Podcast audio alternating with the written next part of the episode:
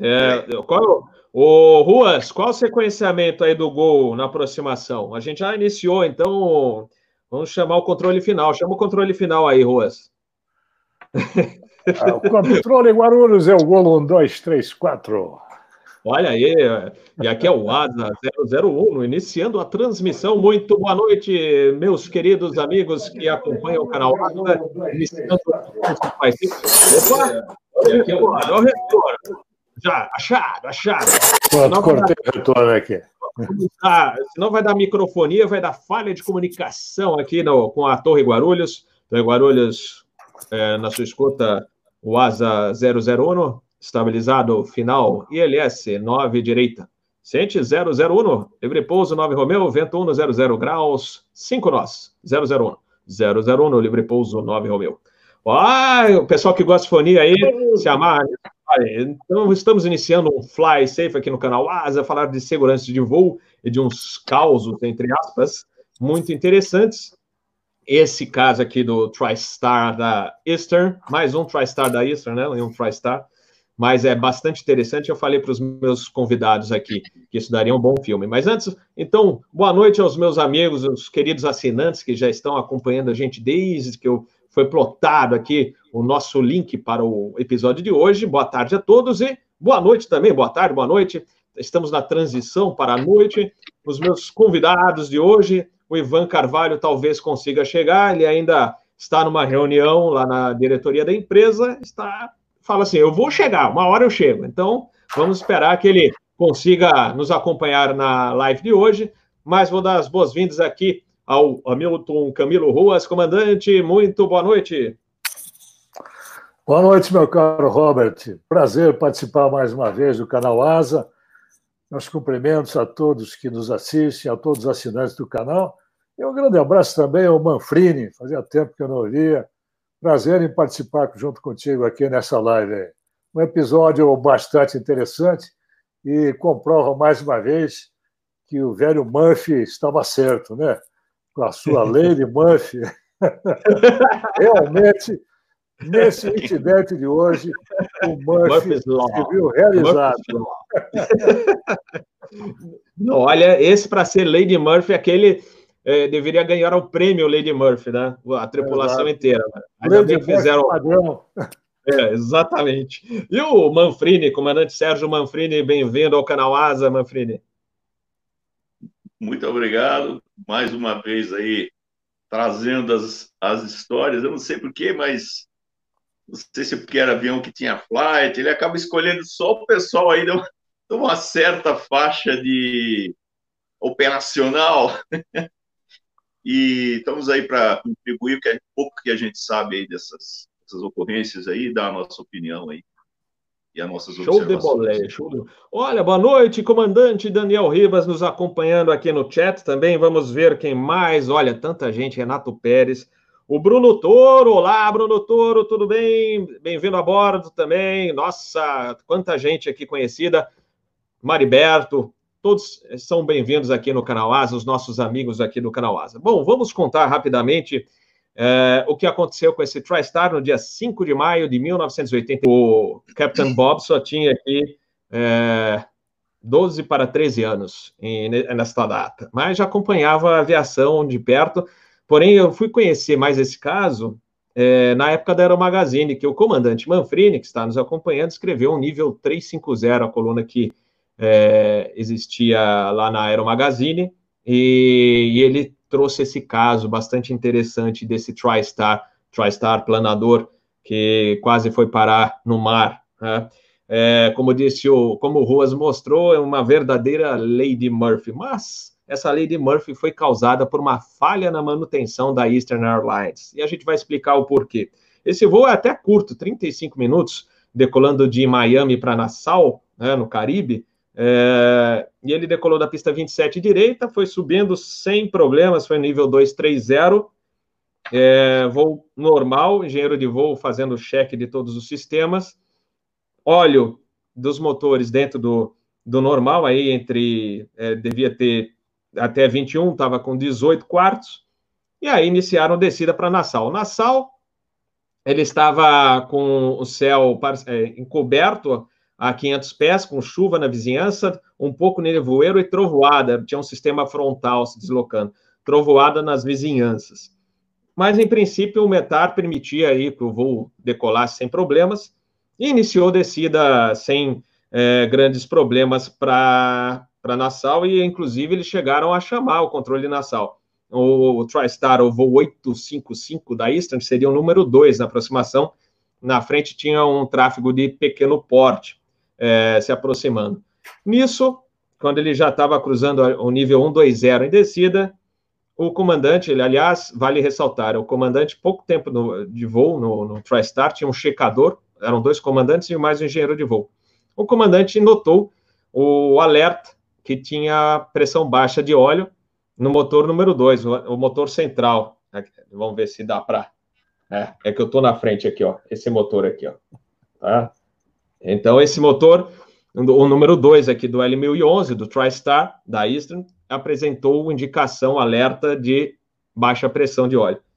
E eles falam, bom, olharam a pressão, né, a, a, quantidade de óleo nos outros dois motores, 15, baixou um pouquinho, eu acho até bastante, né, se você for ver os motores atuais, cair de 18 para 15 num voo de 30 minutos até que foi bastante. Mas eles falaram, ah, então vamos cortar esse motor e aí a gente pousa com os outros dois. Só que é, a tripulação chegou à conclusão seguinte, né? Uh, sei lá, eu não sei se vai ser interessante aproximar, porque eles abriram o radar do avião, do, do TriStar, e viram que tinha a trovoada próximo ao aeroporto.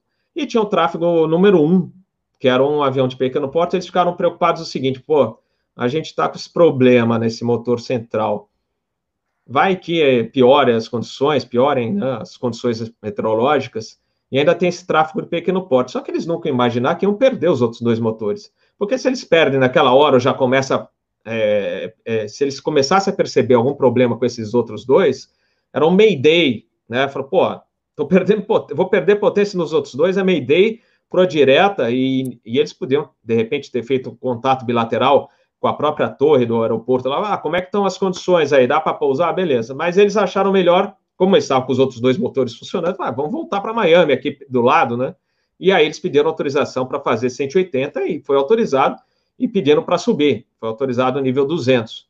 Quando eles estavam subindo, aí eles começaram a perceber que a pressão, ou a quantidade de óleo estava caindo nos dois motores. E aí eles foram parando a descida, e aí é, um conversando com o outro, falaria, é, é, é, engraçado, porque na caixa preta eles falam assim, acho que foi o comandante que falou, falou olha, deve ser, eles, eles avisaram o controle de tráfego aéreo, já era o centro Miami, eles tinham saído do, da área do controle Nassau, né, lá das Bahamas, e, e já estava falando com o centro Miami. É, e aí ele falou assim, olha, a gente perdeu é, o, o óleo, né, do, teve baixa pressão de óleo, baixa quantidade de óleo no motor 2, a gente desligou e a gente está com indicação de que os outros dois motores estão com é, indicação zero de, de, de, quantidade de óleo. Deve ser falha do sistema. Tanto que eles é, começaram a discutir sistema elétrico, falou, pô, deve ser alguma coisa que alimenta o sistema. E o comandante falou assim na caixa preta: não, imagina, imagina se a gente vai perder os três motores, isso aí é uma em um milhão que seria. E aí não é que começa a parar, o, o outro motor para é, de um lado e depois foi do outro. E aí eles falaram, é emergência. E eles, pelo cálculo deles, falaram, não vai dar para chegar.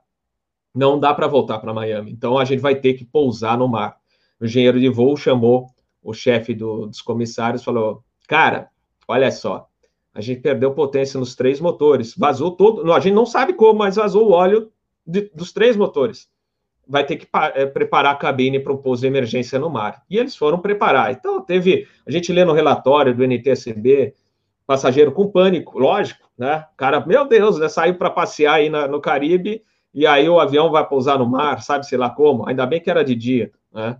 E, e aí a, a guarda costeira foi avisada, acionaram dois aviões da guarda costeira, mais os helicópteros, é, a base aérea de Homestead também já acionou um C-130, já ficou stand-by lá para decolar também, alguns helicópteros, então o negócio estava feio, emergência daquelas bravas, né? E aí a, o Centro Miami falou: olha, voa para o Atal, proa direta para a pista 27 da esquerda em Miami e vai, vai nos mantendo informado. Aí que a tripulação lembrou, falou: pô, aquele motor 2 que a gente cortou ainda tinha um restinho de óleo. Eles tentaram fazer o acionamento mesmo sem óleo dos outros dois motores, não, não deu em nada. E o central, primeira tentativa, nada, eles já estavam com a PU, eles já tinham ligado a unidade de força auxiliar. E aí, até porque, numa situação, imagina, sem três, três geradores, só sobrou a PU para ajudar também lá, para auxiliar a parte elétrica e etc. Então, e aí o que, que ele fez? É, eles conseguiram, na segunda tentativa, isso o avião já, tava, já estava próximo a 4 mil pés, cruzando 4 mil, conseguiram dar a partida no motor número 2. O motor 2 estabilizou, ele estava a 3 mil pés. Aí eles conseguiram subir de novo até 3,900. E aí entraram numa trajetória legal para aproximar para Miami. Aí eles, eles vieram, começaram a flapear, no último momento deram trem e o avião pousou. Né? Pousou e aí apagou o motor central. Olha só que maravilha de tripulação, CRM maravilhoso, né? É, tripulação raiz, como a gente fala, que realmente eles fizeram, olha, um trabalho excepcional. É como eu falei, desculpa, daria um filme, né? É, essa história seria excelente para um filme legal. E aí ele ainda teve um princípio de incêndio no motor 1, foi sanado, a torre que avisou o Eastern, eles acionaram os bombeiros, já, na realidade os bombeiros já estavam meio que de stand-by e apagaram lá a fumaça que estava saindo no motor 1.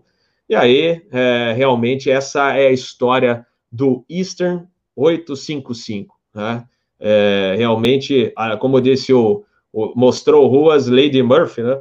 Então, é, e o comentário do comandante naquela hora, ela falou: ah, isso não vai acontecer conosco, uma em um milhão, e olha, aconteceu.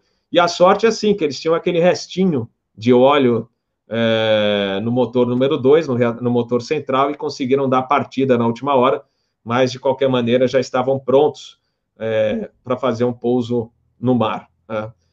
Bom, vou passar aí para o. Primeiro o Manfrini. Manfrini, você que narrou essa história na Aero Magazine, é uma história interessantíssima, né? Bastante. É um. Em matéria de CRM, para aquela época de 83, foi excepcional, não é verdade? Exatamente. É, é, é, foi um episódio assim marcante porque se você analisar as, as situações ali, os, os, dois pilotos tinham muito pouca experiência no, no tipo de aeronave, né? E a, é interessante também depois a gente avaliar essa, a Eastern Airlines, o panorama que ela envolvia. Hoje a gente vê que a segurança de voo em todas as empresas ela está mais é, uniformizada, né? Então, por causa desses programas LOSA, é, e outras iniciativas de segurança de voo, né? A gente vê que é mais ou menos igual hoje nas empresas a, segurança de voo, mas naquela época, é, dentro das é, dentro das limitações que a gente tinha, é, a gente é, era muito pessoal, assim, você via que tinha empresas que davam um enfoque muito alto de segurança de voo, outras já não. Né? Então, é, a gente está é, vendo hoje que todo mundo tem mais ou menos o mesmo padrão por causa desses programas, mas naquela época, determinadas coisas é, ficavam muito a critério dos diretores das empresas, das iniciativas. Então, você vê que a Easter teve vários incidentes desse aí, que é, é marcante para a gente isso daí, e os procedimentos que eles seguiram, você vê que eles administraram o, o voo, a emergência que eles tiveram de uma forma é, bastante é, produtiva. Agora, é interessante também para o pessoal que não, não entende, ou melhor, pessoal que é alheio, ou alguns pilotos até que não estão ah, habituados, que tem pouco trimotor voando hoje. Né? Nos trimotores, o, o corte de um motor não é considerado emergência, é uma anormalidade.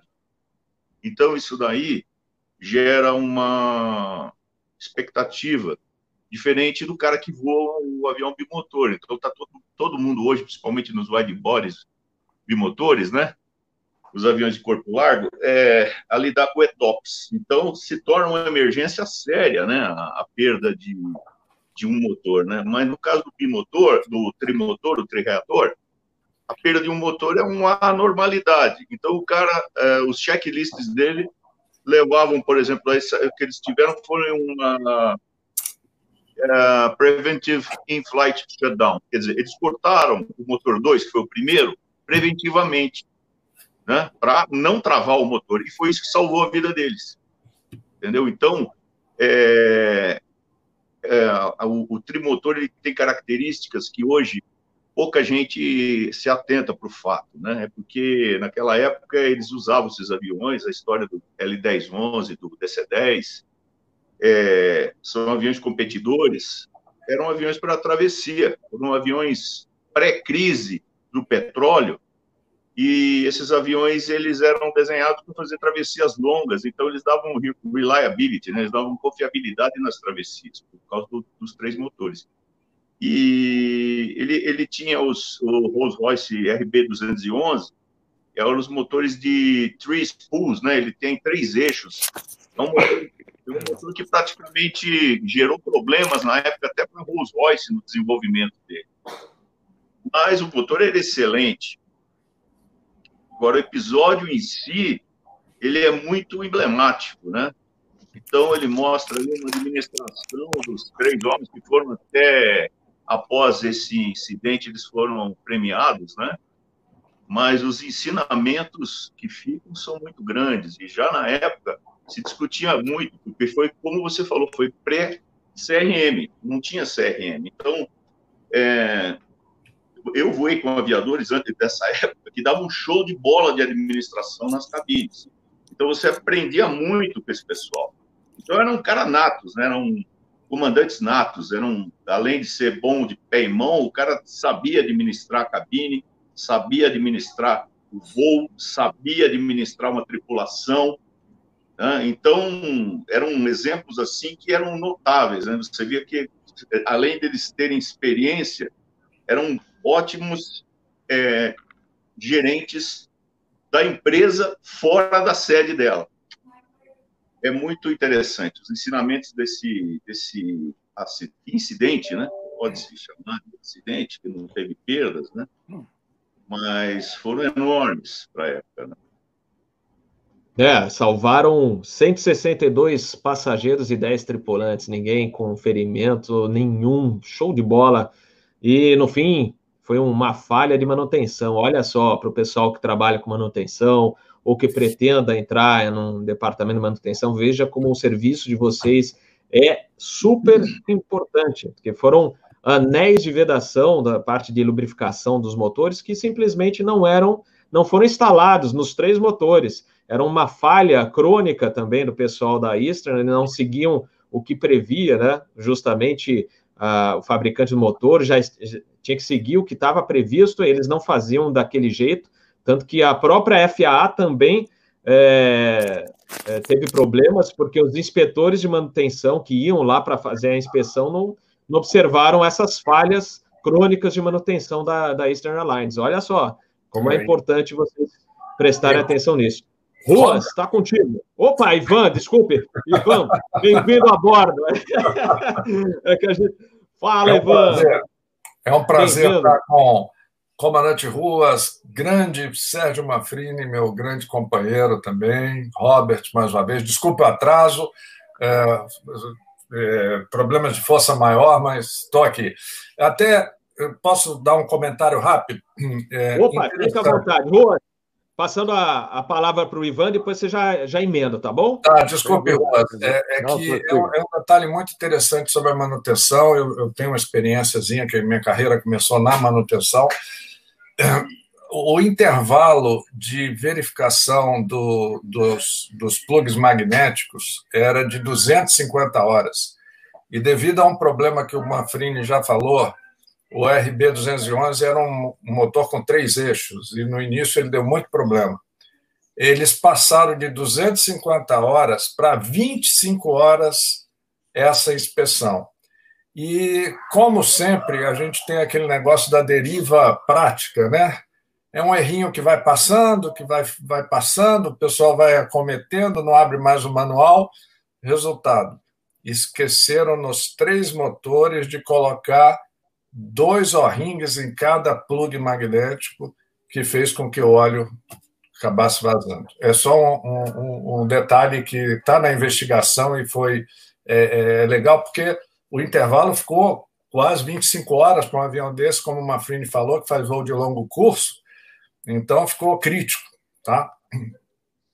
E olha, a sorte é que era um voo curto também, que eles estavam ainda, é, pelo cálculo deles, né, que eles fizeram na correria e ainda com com a, disponibilidade do segundo motor, eles conseguiram chegar em Miami, senão ia ser pouso na, no mar mesmo, né? Um pouquinho mais, talvez não, não teria dado, né? Mas é, muito boa observação, Ivan. Ruas, e depois eu volto contigo, hein, Ivan? Fica aí. Ruas, está contigo também. Ah, meus amigos e a todos que nos assistem, realmente é um incidente que quase foi um acidente gravíssimo, né? é sui generis. Sui generis. Quem está de fora da aviação escuta o que a gente está falando, deve pensar: não, não é possível, não deve ser verdade. Esquecer de colocar o, uh, O-ring no, no, no, tampão do tanque de óleo de um avião. O pior é que esqueceram várias vezes. A Einstein já era recorrente nesse problema e o FAA sabia e não tomou as devidas eh, providências de cobrar e até mesmo de punir a Eastern por isso, acabou resultando nesse incidente grave. Né? Então, o FA tem também a sua parcela de culpa por não ter fiscalizado o cumprimento das normas é, pela Eastern. Não sei se devido a isso ou não, mas o histórico de uma companhia que não põe a segurança de voo em primeiro lugar se repete, acaba saindo do mercado. E a Eastern vacilou diversas vezes, teve vários acidentes e incidentes, e acabou perdendo seu lugar no mercado. Mas, especificamente, eh, nesse incidente, eu diria que a sorte, vamos falar claramente, a bruxa estava de folga. Tinha tudo para dar errado. Tinha tudo para dar errado. Né? Tudo. Comandante com 12 horas no avião. Por 12 horas o cara está se achando ainda na cabine do avião, está se tá descobrindo o avião ainda. O copiloto dele, que era o instrutor, tinha 200 e pouco, também é muito pouco. Né? Por sorte, o engenheiro de voo era bastante experiente, tinha mais de duas mil horas na aeronave, então ajudou a gerenciar essas panes todas aí e a o próprio restart depois do motor 2. Então, eu diria que o predominante aí na, Tá certo, o comandante tomou decisões, no meu entender, bem, bem acertadas, né? Isso contribuiu bastante. Mas o desempenho do flight foi excepcional também, dando é, assistência aí aos dois pilotos.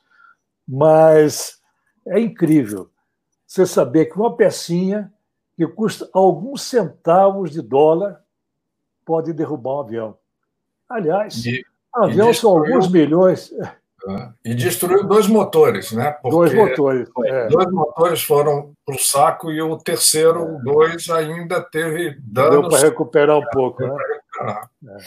Então você vê como é importante. São milhões de peças numa aeronave e uma pecinha de alguns centavos de dólar pode ocasionar um, um incidente grave como esse. Por sorte, não deu em nada, mas poderia ser mais um incidente gravíssimo poderia ter tido um ditching e é imprevisível o, resultado. Mas, graças é, a Deus, deu tudo certo. Eles conseguiram pousar monomotor em Miami, também com a coordenação muito boa com, com os órgãos de controle de, dos Estados Unidos, lá da Flórida, que, aliás, trabalham muito bem, facilita bastante a vida do tripulante. E, graças a isso, tivemos um final feliz. E daria um belo filme, sem dúvida. Perfeito, né, Ruas? É, lembrando, inclusive, que ditching no oceano já é mais complicado, né? devido à parte de onda, etc. E tem aquele caso do 767 que acabou quebrando, é, também fez aquele pouso, de, acabou pousando no, no próximo até a, da, do litoral, que eles gravaram o vídeo, sim. mas acabou se quebrando aí devido a ondas, etc. Um, um pouquinho também de inclinação do avião na última hora. É sempre complicado, né? E, e esse cálculo deles porque é o seguinte, chegou um ponto que não tinha retorno também para pousar no mar. A partir do momento que ele é, cruzou a linha do litoral, né, em Miami Beach, aquela área lá para pousar na, na 27, lembrando que naquela época não eram três pistas paralelas, eram duas, né? Então ele ia pousar na 27 esquerda, que hoje seria só 27. Hoje é 27, 26 esquerda e direita. Então, naquela época era só 27 esquerda e 27 direita. Então, é, a partir daquele momento que ele entrou na área da cidade, era ponto sem volta. Mas a, o cálculo deles foi excepcional, realmente conseguiram enganar a, a bruxa e de maneira esplêndida. Uh, Ivan, manda ver aí também na, na, no seu comentário. É, teve, esse acidente também teve uma coisa, o Mafrini lembrou bem, isso foi pré-CRM, né? E teve um, um evento interessante que, a partir desse acidente, as companhias começaram na comunicação entre cockpit e cabine passageiro, quer dizer, dos pilotos com os comissários, você dizer a natureza da emergência, é, o que é que você vai fazer e o tempo para a emergência, porque a comissária-chefe preparou todo mundo para um ditching. E ela comandou o brace, brace, né? E eles ficaram nessa posição praticamente até o pouso, porque todo mundo estava achando que ia para o mar. E não houve mais comunicação dela, porque ela, quando entrou no cockpit e, e viu aquilo, e o cara disse: prepara para um ditching, ela imagina como deve ter sido, ela saiu apavorada, né? E, e preparou todo mundo para o DIT, e isso ficou claro que depois desse acidente a, a, comunicação, isso foi, depois veio o CRM, melhorou muito, né? Mas ali já tinha uma recomendação no, na investigação de que houvesse, no caso de emergência, no checklist, essa comunicação, tempo para emergência e um aviso da cabine no caso de impacto, né, ou de ditting, do momento que os passageiros deveriam tomar posição de, de realmente de impacto.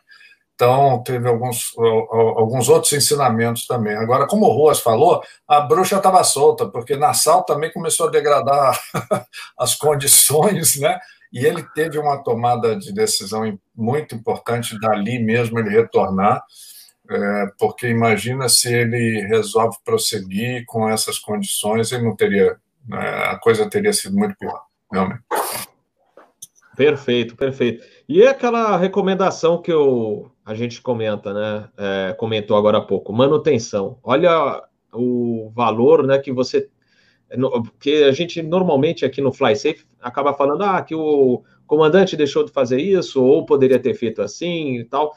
E são poucos acidentes que a gente vê onde entra a, parte de manutenção. E esse é um daqueles. A gente lembra também do, do 47 da JAL, lembra daquela aquele remendo mal feito, que ele acabou perdendo a, a cauda e é, aconteceu o acidente. Né? Então, e o CRM, uh, ah, só um detalhe, não sei se eu já tinha comentado, quando os comissários é, falam uh, que vão ter que preparar a cabine para o pouso na água, o pessoal começou a colocar coletes salva-vidas, alguns não estavam é, 100% e tinha aquela turma que não sabia nadar. Então, eles estavam vendo também isso, a gente vê no, no no próprio relatório que existia, aconteceu isso, que tinha é, coletes que não estavam tão, tão bons e aí estavam vendo. É, é, imagina nessa, num voo tão curto e ainda aquele é, houve um pânico entre alguns passageiros, especialmente aqueles que não é, sabiam é, nadar, né? Justa, você imagina a pessoa que não sabe nadar e fala assim, vai pousar no mar. Complicou, né? É, uh, Manfred, Oi. Teve recomendação para o fabricante dos coletes também, na, na no, no, final da, da investigação, é, também sobre esse aspecto também. Bem lembrado. É. Vocês voaram 727, né? Vocês é, é, lembram de alguma coisa parecida, alguma pane, pelo menos, de um, um motor deles, do motor 2? Se vocês tiveram algum tipo de pane assim? Eu tive algumas é. panes no 27, perda de motor, mas é, nenhuma por falta de óleo. Eu tive um Bird Strike, que motor 1, que destruiu o motor. O motor, você olhando da porta assim, ficou oco. Acabou com o motor, desparetou total, né? decolando em Curitiba. E, mas por perda de, de De hora eu não tive. O motor 2 ele dava um pouquinho de surge, às vezes, com o vento través forte na decolar, você tinha que esperar um pouquinho para completar a potência dele, senão ele dava bastante surge. E eu tive uma pane incrível uma vez no, no motor 2, ele, após 20 mil pés, ele começava a dar surge. E a manutenção não descobriu o que era. Até que o comissário um dia olhou, escuta, aquela antena de VHF não está com problema? Aí eu fui olhar o bordo de ataque da antena de, de, VHF, na parte superior, logo um pouquinho na frente da boca do motor, a antena estava rachada, estava aberta. Aquilo, a certa altitude, certo, certo pitch, dava sombra no motor e provocava surge.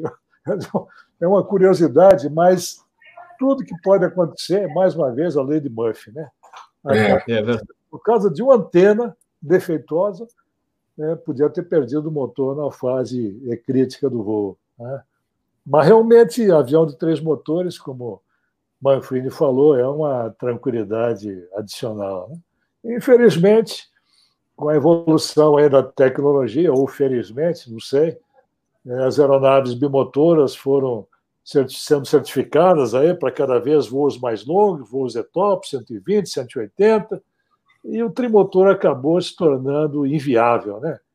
Com o tempo também o quadrimotor vai acabar se tornando. Mas realmente é. deixa saudades, né? Um DC-10, um M11, um TriStar, um 27. Realmente é. uma aviação que tinha um charme todo especial. Todo. É verdade, vocês também. Acho que tanto o Manfrini pegou o DC10 e o MD11 ou só o DC10, Manfrini? Só, só o DC10. Eu não fui convidado para ir para o MD11 algumas vezes, mas eu preferi ficar no 67 na época. Mas eu, é, eu cheguei a curtir um bom tempo lá o, DC, o DC10 como copiloto. Maravilhoso avião, espetacular. E a gente nunca tive problema com aqueles GS CF, é, CF6, né? CF50. Isso. É. É.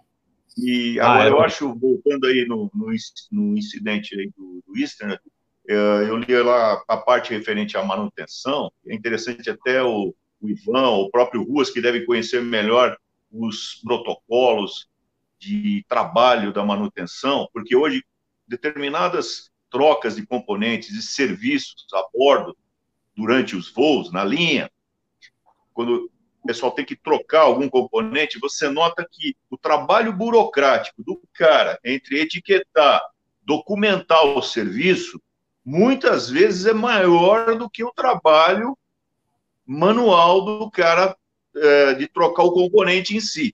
Então, por que isso daí? Porque são rotinas que eles têm que cumprir. Por exemplo, é, o, nesse relatório consta a cadeia de, de eventos dentro da hierarquia da empresa, inclusive ele olha lá, pessoal que gosta de escarafunchar nos relatórios, ele usa a expressão foreman, né? Foreman, no caso, são os inspetores, não é isso? São os líderes de turma, né? Então, a estrutura hierárquica, hierárquica da, da, da Eastern, na época, ela era muito pesada, né? Então, a gente nota que isso aí criou uma cadeia de, de responsabilidade entre eles, de, por exemplo, parece que estava guardado os, os probes estão guardados sem os O-rings, não é isso? Se eu não me engano, ou eu não entendi muito bem, porque é uma parte bem específica. E não, e estava etiquetado como peça, componente apropriado para ser trocado, só que ele não tinha os O-rings. Então, isso daí veio descendo na cadeia. Então, tipo assim, filho feio não tem pai, quem que é o culpado? É. Entendeu?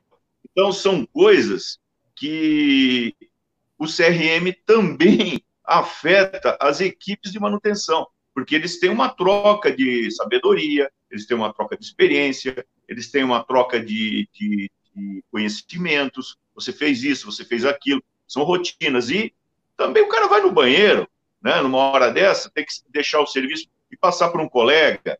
Às vezes ele tem que se ausentar para responder alguma outra coisa. Então, nessas trocas é que ocorrem os problemas. Né? Então, é, eu falo isso por quê? Porque é interessante até a gente é, lembrar que os aviões ETOPS, eles têm uma manutenção especial, não é isso? A liberação de um avião para o voo ETOPS é feita pelos mecânicos Só que dentre várias rotinas que existe, uma delas é que o mecânico que olha o óleo, o nível de óleo de um motor, não pode ser o mesmo mecânico que olha o nível de óleo do outro motor.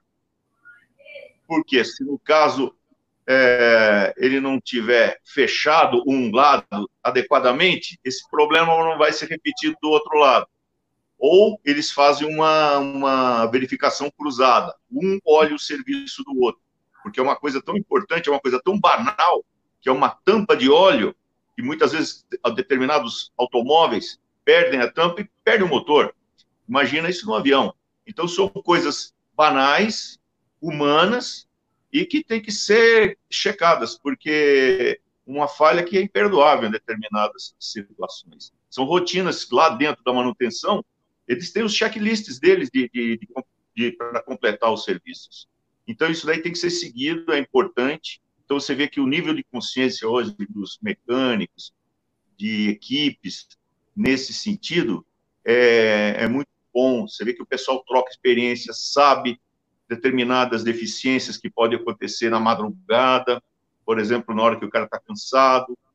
Então, eles têm maneiras de superar essas coisas, assim como a gente tem. Então, a gente está mais alerta para esses problemas, né? E é interessante também ver a, a, a consequência desse, dessas falhas aí desses motores. Foi um laboratório para a Rolls-Royce, porque se você lê, é, os motores, pelo que eu, que eu entendi ali, Ivan, você que é da área específica, aí de, de, de trabalhou direto com essa área específica, o, os motores trancaram por falta de lubrificação, mas alguns rolamentos, se eu não me engano, foi um rolamento, tem, se eu não me engano, tem um rolamento grande na seção central que trancou, mas teve alguns rolamentos que eles continuaram rodando sem óleo, e as esferas deles diminuíram de tamanho porém continuavam esferas. Elas criaram uma camada, ele, ele diz lá que ela praticamente vitrificou, né? Então, se fundiu. Então, aconteceram coisas ali que a Rolls Royce deve ter tirado muito ensinamento disso daí. Foi uma coisa assim, um evento fora do normal. É, então, todo mundo aprendeu. O que vocês estão falando aí, preparação de cabine, o gerenciamento do voo, a manutenção, a rotina que a manutenção utilizava, é, foi riquíssimo. Agora, o interessante, voltando a falar nesse, nesse caso específico, é a Eastern Airlines, tanto ela foi premiada nesse acidente, e é exemplo de, de, de CRM, como ela também teve aquele voo 401, que foi, é, se eu não me engano, foi anterior a esse. Foi em 72. 72 também. Então foram próximos. Ele, Não, esse foi 83 e o outro foi 72. A gente é, fez até um. Foi bem antes, foi bem antes. Os fantasmas do voo é. 401. É, exatamente. Então você vê assim, você vê dois, dois níveis, o, o melhor e o pior. Né? Então você também teve o acidente de La Paz, teve o outro lá de, de, eles tiveram também, se eu não me engano, um DC-9 lá em, é, não sei se foi na Carolina. Então, a empresa estava crescendo muito, eles estavam num período de ebulição. É, foi pós, um foi antes e outro foi pós a deregulation deles lá do Carter, né? Então você vê a quantidade de tripulantes que eles estavam em, em, em, em, promoção na época. Eu cheguei a ver os strikes de, deles lá, as greves dos pilotos lá na, na, na 36, em Miami, né? O pessoal põe aquela eles punham, punham aquela placa, né? Que a gente vê em filme, e os pilotos ficavam uniformizados lá andando, eles estavam fazendo a, a, a greve contra o Frank, Frank Lorenzo, que era o cara que comprou a empresa, né? Na época falava-se que ele comprou para quebrar a empresa, sei lá. Mas a gente via que um grupo muito grande, era uma empresa muito significativa lá, lembro dos aviões deles aqui no Brasil, os L1011, L1011, que eles chamam, né? Então, é, foi assim marcante, né, esses, esses acidentes e incidentes aí. Impressionante. São ensinamentos é. que ficam e cabe a gente rememorar. O Manfrini é, abordou um ponto importantíssimo é, o, e, e, muito válido para os dias de hoje. A gente A manutenção também, como a, a, a, parte de operações, tem alguns programas importantes. E na época do relatório, o FA colocou que a Eastern tinha um problema sério de supervisão. Então, o, o Manfrini colocou isso muito adequadamente. Hoje, na manutenção, geralmente é uma, é uma prática, né? é um SOP, que é, alguns trabalhos que são trabalhos mais críticos, eles têm que ter uma supervisão que não está pondo a mão na massa, não está com a mão na ferramenta. Uh, outro detalhe importante é troca de turno. A, a, passagem de serviço em troca de turno na manutenção é um momento extremamente arriscado, porque é ali que o cara está torqueando alguma coisa e para para trocar o turno, às vezes a passagem do serviço não é bem feita, né? E para isso existe um, um, um, um treino, não é um treinamento, mas uma campanha chamada MOSA, que é igual LOSA do voo, né? Que é o Line Oriented Safety Audit. Existe um programa de observação na manutenção que chama MOSA, que algumas empresas aplicam. É a mesma coisa. É um cara, é um, é um cara da manutenção que ele vai observar geralmente uma, uma tarefa de alta complexidade, uma troca de trem, uma troca de motor, né? Um componente mais, digamos assim, é, crítico, e ele identifica ameaças e erros ali, porque às vezes é o que o Mafrini falou e o Ruas também. O cara está tão acostumado a fazer aquela tarefa que não abre mais o manual. E o que aconteceu na ISTA, esses O-rings, geralmente, não sei se vocês já viram, o plug é um plug pequeno, de aço forte, com dois O-rings. Ah, para você preparar o plug para montar, você põe um O-ring e passa uma pequena é, vaselina nos O-rings. Como a gente sabe que até em relógio, né? Nos relógios o pessoal passa ali para montar. E eles Bafrini lembrou bem, eram guardados sem os, os O-rings, né? porque os O-rings, geralmente, se você guarda, eles ressecam, né? então o O-ring fica de um lado, o plug de outro. É.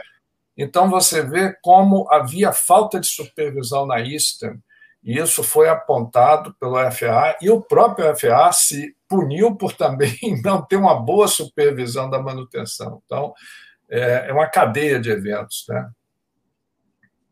É bem, bem complicado. E é, como a gente vê na aviação, é, a gente sempre mudando estratégias né, e procedimentos em decorrência ou de um acidente em incidente. Infelizmente, acontece. É, e ainda acontece hoje, né? A gente, por exemplo, não tem um relatório ainda preliminar do acidente da, da Paxton, mas você vê que os acidentes continuam acontecendo em função da falha humana, que isso aí é, errar é humano e, e a falha humana vai continuar acontecendo, o que a gente pode fazer é diminuir os riscos né, disso acontecer. Então, para isso, você tem que. Oi. Desculpe, é, essa semana, só porque o tema é junto com esse, nós tivemos três eventos de dois aviões atolaram e um, um Airbus 350 em Guarulhos foi visitado por um, por um trator, entrou no motor. Então, esse momento de pandemia, que as, as equipes estão reduzidas, a atenção da gente deve ser mais, maior ainda, redobrada, porque ah, os handlings também diminuíram pessoas e, de repente, estão colocando pessoas não qualificadas ou com pouco treinamento ou que não estão acostumadas a determinado serviço. Tivemos dois aviões que atolaram no reboque um, se eu não me engano, um 777 e um 737, né? Agora, essa semana, né? Desculpe te é, interromper aí, mas... Não, mas é, é aqui que, assim que a gente trabalha aqui, cada um trazendo a informação. Ainda falando que o Manfrini comentou da desregulamentação da, da, da aviação comercial nos Estados Unidos, foi em 1978. Só para a gente ilustrar é, um pouquinho mais essa matéria, foi justamente a partir desse momento que tiraram os poderes das maiores, e aí inclui-se Panam, Eastern, né, TWA, elas começaram a patinar um pouquinho, porque aí surgiram mais low costs. A People Express, que no fim acabou fechando, mas foi. Você lembra disso? Essa daí é um capítulo completo. É esse, é a história. People Express. Eram linhas do povo. Pois é, a People Express, com 4 não, não deixa, não deixa esse cara ter essa ideia de novo, hein, Robert? Se, é, deixar, se deixar, vai ter cara louco aqui querendo fazer a mesma coisa. People é, Express, isso daí dá um capítulo inteiro, velho.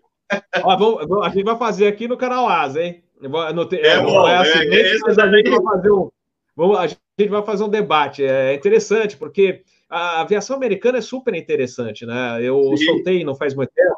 É, vou só ilustrar rapidamente aqui, falando um pouquinho da aviação americana. É, eu soltei um episódio sobre aviões que é, estiveram no Brasil em, em demonstração para a imprensa, pra, ou até chegaram a operar um pouco e foram embora. E um deles é o Beech 1900, que a Pantanal operou, é, o Mike Fox Delta.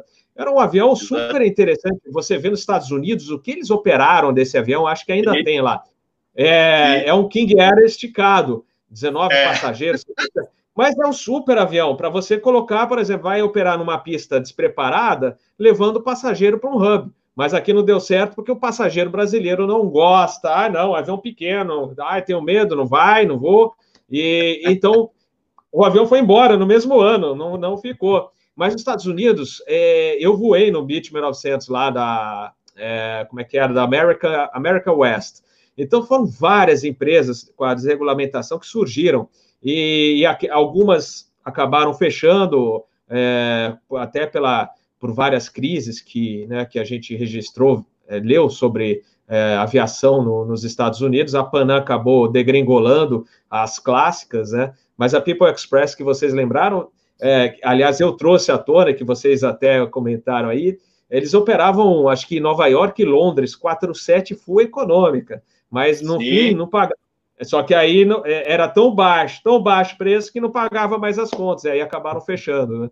E, e, a aviação americana realmente é super interessante em matéria para você estudar todos esses é, detalhes da, de, da evolução da, da, da aviação comercial nos Estados Unidos. Pessoal, deixa eu ver quanto tempo. Olha, eu tô, tô sentindo o pessoal aqui no, no chat hoje está mais calmo, está tranquilo. No, uh, eles perguntaram, aproveitar aqui um, um, um, tempinho aqui que a gente tem aqui antes do final. É, perguntaram para a turma que voava o 27. Eu acho que devia ser um stallzinho. Eles falam, por que, que davam uns pipocos na, no reverso 27? Às vezes é, você escutava pau, pau, mas acho que é um full reverso que acaba, acabou é, excedendo um pouquinho os limites, não é isso? O pessoal que voa 27. Com certeza. É, não me lembro qual era a velocidade, se não me engano, 80 nós, você já tinha que começar a reduzir para idle.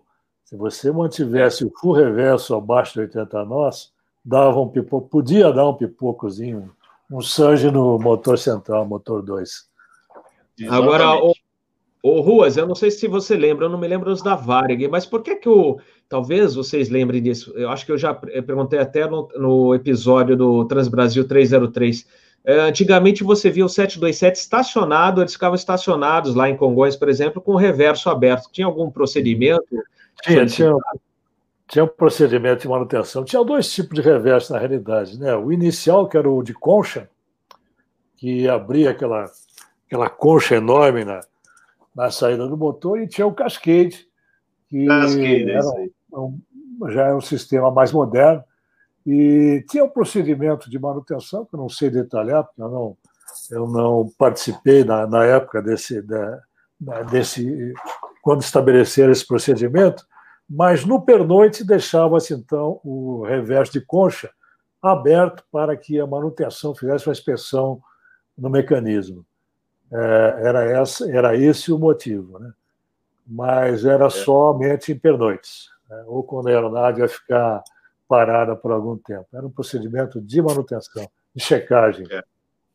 Uma coisa interessante, Robert, é, interessante essa interessante explicar. Só um instantinho, Manfred, vamos, vamos organizar aqui. O, uh, quem quer. Uh, Manfred, você vai falar sobre 27 ou ou ainda. Não, não, é interessante falar do o 27, ele tinha o, o Ruas que voou, o Ivan também, ele tinha o famoso duto em S do motor 2. E aquilo gerava uma perda de carga na, na, na, no fluxo do no fluxo de ar que entrava no motor. Então, ele geralmente era o motor que estolava primeiro, e inclusive em altitude. Né? E ele, dentro do, do duto em S, famoso em S, por quê? Porque o motor não era bem na boca, o motor ficava para baixo. Ele ficava no mesmo plano dos outros motores, ficava próximo ao escape, né? Então, o que acontece? O duto que ia para o motor tinha uma ligeira curva, por isso que chama duto em S. E dentro do duto, eles vão se lembrar disso, tinham vários vortex generators. O que, que são os vortex generators? São aquelas pequenas aletas que são fixadas na superfície para manter a camada limite colada para não haver é, descolamento e criar tur, é, turbilhonamento que vai provocar o stall do motor. Agora, quando o motor estola, o, é, ou melhor, é devido à falta de ar de entrada, entendeu? Então ele, ele cria um, um turbilhonamento que o motor está necessitando de muito ar e não chega aquele ar, aí o motor estola. Inclusive, durante o stall do, do, do motor tem fluxo contrário, né? O fluxo pode sair para frente. Então, isso provoca, se persistir, provoca danos no motor, né? Mas, normalmente, esses motores aguentavam muito essa, essa surra que acontecia. E em voo, se o cara chegasse próximo à capability do avião, que é o teto de potência, ele dava o stall no motor 2. E geralmente acontecia, e quando acontecia isso, um, um dos sintomas era o teto do avião começava a vibrar. E quando estava o carrinho de bebidas no corredor, o pessoal vinha reclamar que as bebidas estavam balançando. Mas por quê? Porque era uma vibração, era uma micro vibração. Eu vi acontecer isso. O pessoal insistia em subir, subir, subir, chegava uma hora que não aguentava ele, o motor tem sempre deterioração, então isso daí é um sintoma da perda de potência, e lá no manual estava uma coisa, mas o avião conseguia outra, é excesso de peso também, que às vezes tinha um peso declarado, mas na verdade ele estava mais pesado, tinha o desgaste, tem as, as, as deficiências aerodinâmicas que o avião vai adquirindo com o passar dos anos, né? que hoje é o, aquele fator que a gente coloca na navegação para deterioração do avião, né?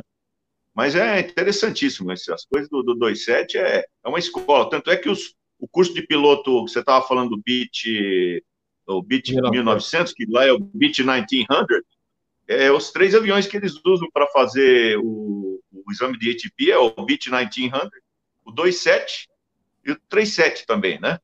E os, os exames básicos de linha aérea lá nos Estados Unidos são feitos com perguntas em cima desses três aviões. Fora quem voa uh, genérico, Aí pode fazer em cima de, de, de, do genérico ou de helicóptero, mas basicamente o piloto de linha aérea são esses três aviões.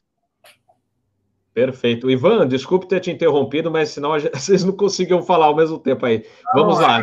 Eu estava eu tava aqui pensando, acho que eu, eu, tô, tô, tocando de ouvido aí com o Manfrini, eu ia falar sobre isso, sobre o duto em S, que no também no Tristar era assim, e mudou no DC-10 e depois no MD-11, que aí sim o motor estava no mesmo plano da boca, né? no mesmo.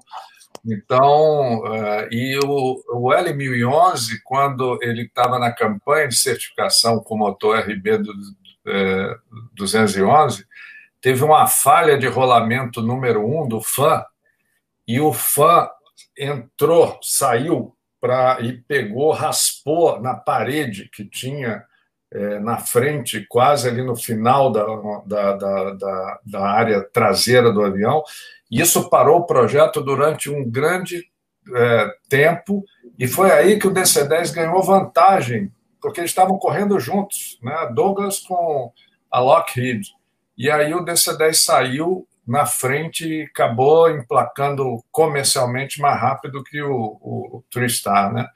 É, é uma história também que, que é legal de, de lembrar.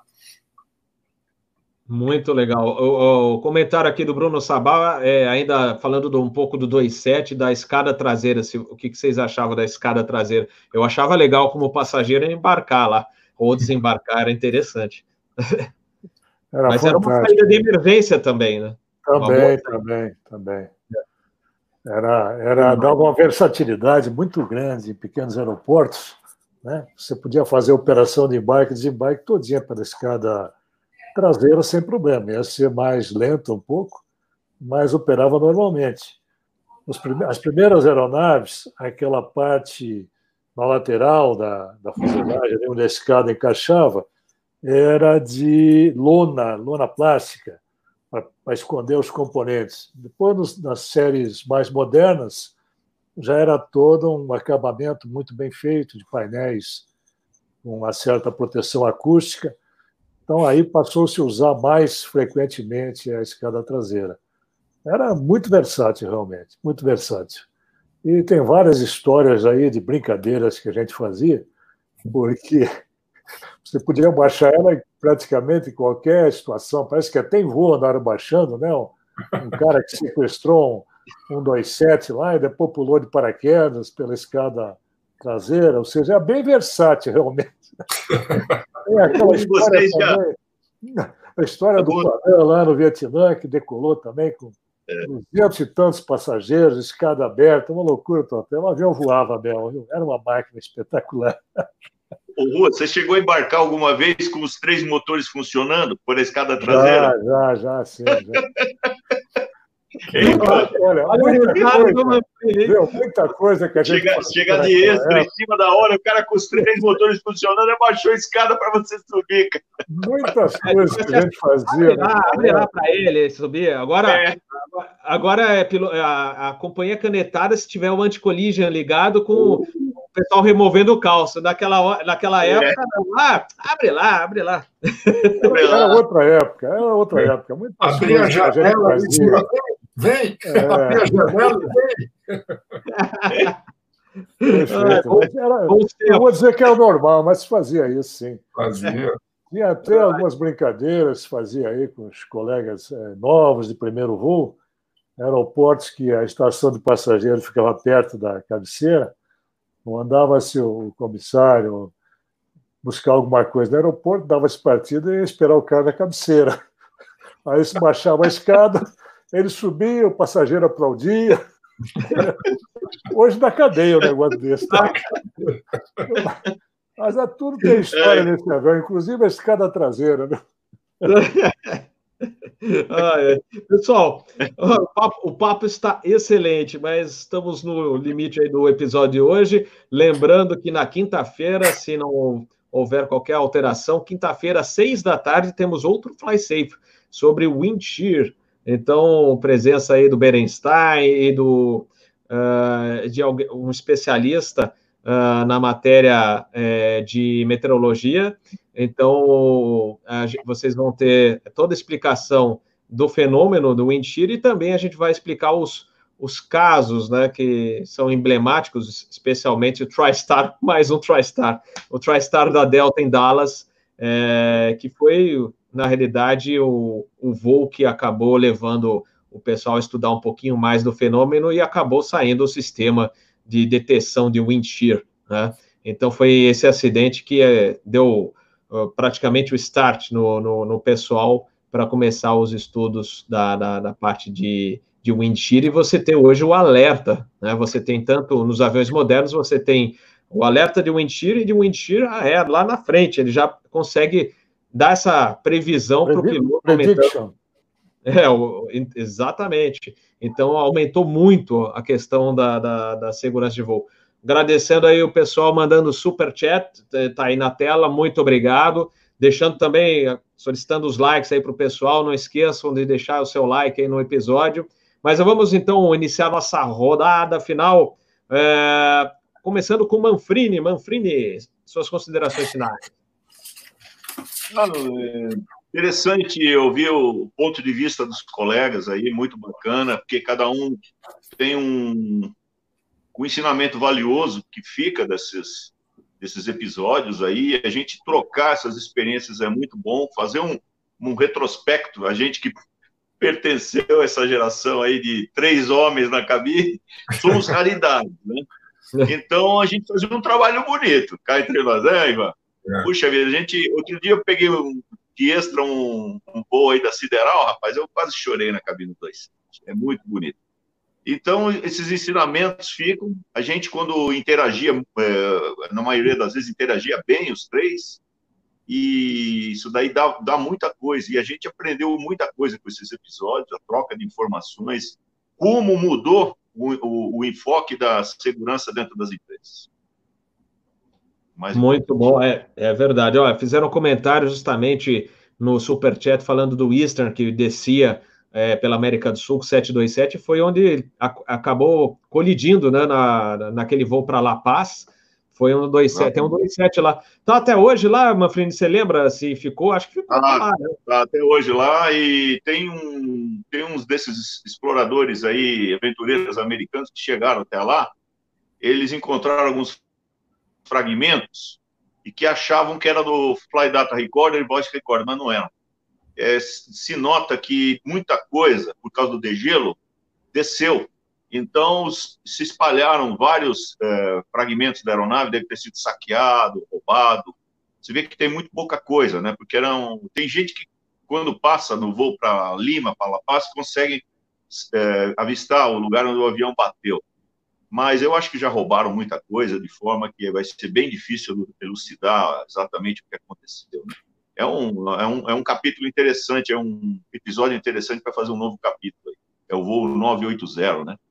Vamos fazer. Aliás, semana que vem, terça-feira da semana que vem, o episódio será aqui no Fly Safe, que é o, é o normal de terça, e a gente agora já faz o extra de quinta, né? Então, quinta-feira, agora, seis da tarde, a gente vai falar sobre o mentira. Aliás, professor, o mestre Edson Cabral acabou de confirmar a presença é, vai falar sobre o Windshear também conosco aqui. É, e na terça-feira a gente vai falar de um acidente da Varig, que é, é também antigo, e um do, a Varig teve dois DC-8 que vieram da Paner, né? É, Papa Eco Alpha caiu em 1967, então é um, foi uma aproximação para variar, aproximação desestabilizada. Então a gente vai falar deste voo da Varig. E na quinta da outra semana, se tudo estiver ok, é, nós vamos falar sobre, sobre perda de controle em voo. Perda de controle em voo, que isso aí na aviação geral é, vale o alerta não só aqui no Brasil, porque a gente tem muito acidente aqui na aviação geral, mas também nos Estados Unidos. É o que tem o maior índice nos Estados Unidos é perda de controle em voo, lá na aviação geral deles. Então, é um assunto que merece atenção. E é, ensinamentos que a gente pretende é, trazer aqui no canal Asa, especialmente para os pilotos novos, aqueles que estão na sala de aula e não podem é, sofrer um acidente dessa natureza que normalmente acaba sendo fatal. Bom, vamos na rodada final, comandante Ivan Carvalho. Pessoal do canal, Robert, meus colegas Manfrini Ruas, é, primeiro, minhas desculpas pelo atraso, mas valeu, foi muito interessante aprendi mais. Não vou eu 27, mas só pela palavra de vocês aí já já lembro. Era um avião que eu tinha muita vontade de voar. Voei o 37, foi o primeiro avião, foi o avião que eu saí comandante, o 37200. Mas é uma grande máquina, vale até um dia a gente só falar sobre o 27. Mas eu acho Conte que. comigo. Opa, vamos lá. E... Então já está marcado. Eu vou achar o dia para vocês. É, domingo foi uma lástima que a gente fez uma live, mas estava brava a internet, porque domingo é dia de. Não tem futebol e agora todo mundo usa internet, né? Então a gente uhum. fez uma live e teve muita queda aqui, pelo menos aqui nessa área, mas o, o pessoal que estava no chat também. Então eu, eu, vou marcar com vocês, meus caros colegas, a gente marca para a semana que vem, num dia da semana aí que, que fica mais fácil, a internet está melhor. Combinado, pessoal? A gente combina. Então tá fechado, hein? Já para a semana Obrigado. que vem, essa live especial sobre o Boeing 727, tá? Eu vou ver se eu é, trago mais alguém que voou 27 também. E vocês três já estão convidados então, para essa live especial. Ivan, é, continua aí, eu acabei te interrompendo. Não, não, é rápido, é só dizer o quanto a gente dessa geração aprendeu também com, com os mecânicos de voo, engenheiros de voo, né, que quase todos eram oriundos da manutenção e tinham uma larga experiência, foi muito bacana a gente conviver com esse pessoal. Muitos deles se tornaram pilotos também, né, eu, eu sou um exemplo, eu saí da manutenção, fui ser engenheiro de voo no Eletra e depois me tornei piloto. Então, é, é, bacana a gente de vez em quando ainda encontrar muitos deles aí, né, nos WhatsApps da vida, nos grupos de, de das empresas. É, é, bacana. E fica o alerta desse acidente para todos nós e também para as futuras gerações que têm muito a aprender com essas coisas de falta de supervisão, que a manutenção começa no chão. Isso aí. Show de bola, show de bola. Ruas, meu amigo. Senhores, foi um prazer realmente muito grande participar mais uma vez. Robert, obrigado mais uma vez pelo convite. Todos que nos assistem, Manfrini, Ivan Carvalho. Grande abraço a todos. E fica uma lição né, da importância aí da manutenção, porque lá em cima não tem acostamento. Se não tiver tudo certinho, o final pode ser trágico, como quase foi com esse incidente. Então, nós temos que tratar com muito carinho, muito respeito os nossos colegas da manutenção, porque a nossa vida está na mão deles. Né? E a supervisão, o CRM também, em termos de manutenção, é essencial, é importante. E pelos protocolos que todas as empresas usam atualmente, um incidente grave que nem esse seria extremamente raro de acontecer novamente. Graças a Deus, graças a esses incidentes, a aviação evolui e torna-se cada vez mais segura. Obrigado a todos, prazer participar. Muito obrigado, Ruas. O Manfrini, antes de encerrar, o Vanderput comentou, mas eu falei que não ia fazer bullying com você, mas é, eles estão preocupados que essa hélice atrás de você seja do seu primeiro avião. Eu gostaria, eu gostaria, mas eu tô, eu comecei já pela hélice, vamos ver, uma hora eu faço a parte que vem atrás da hélice.